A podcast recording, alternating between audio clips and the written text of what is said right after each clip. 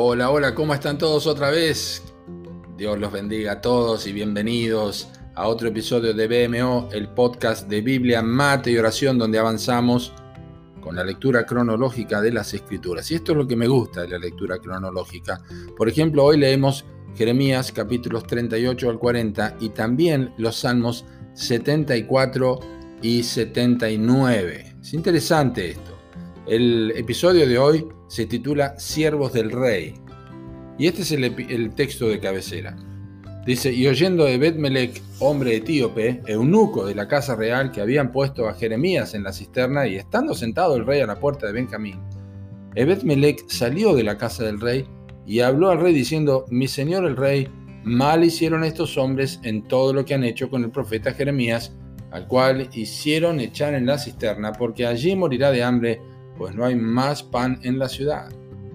Jeremías 38, versículos 7 al 9 es lo que acabo de leer. Es probable que vos tengas que leer la Biblia varias veces para recordar este nombre, Ebed Melech. Él fue un hombre particular, insignificante a los ojos humanos con respecto a tantos otros personajes conocidos de la escritura. Probablemente un hombre de gran estatura, de piel muy oscura y que vivía lejos de su tierra natal ya que era etíope. Era también hombre privado de familia por ser eunuco y entregado por entero a una sola tarea, es decir, servir en la casa del real en tiempos de Sedequías. Su nombre significa siervo del rey.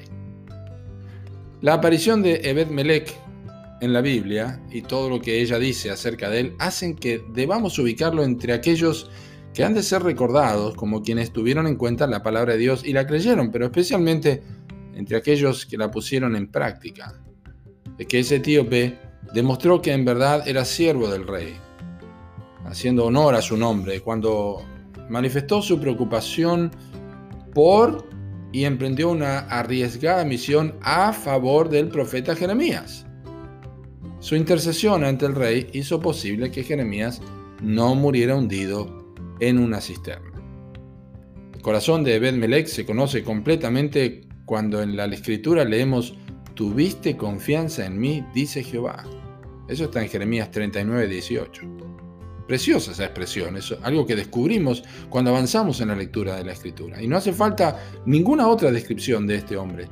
Es todo lo que necesitamos saber para entender que él era un hombre a quien Dios le concedió la fe para creer mientras oía vez tras vez al profeta Jeremías profetizar dentro y fuera del palacio acerca de lo que Dios haría en Jerusalén. Es cierto, Ebed-Melech estaba expuesto a la palabra de Dios continuamente y Dios libró a Ebed-Melech por su confianza en él. Ebed-Melech, oyendo la palabra de Dios, se transformó en un hacedor de ella, como dice Santiago 1.22, porque el hacedor no ve la palabra para recibir información, sino para recibir transformación, nos dice el escritor Salcedo. Servía a Dios al preocuparse y exponer su seguridad y su vida a favor del profeta Jeremías, no servía principalmente a los hombres, no existe una sola cosa que hagas pensando en servir al rey que luego será olvidado por el rey, sino que habrá un registro indeleble en el cielo para todos aquellos que confiaron en Dios al creer en su palabra y la pusieron en práctica demostrando que la creían, sabiendo que del Señor recibiréis la recompensa de la herencia, porque a Cristo el Señor servís. Dice Colosenses 3:24. ¿Qué estás haciendo hoy? Es mi pregunta. ¿Qué estás haciendo hoy?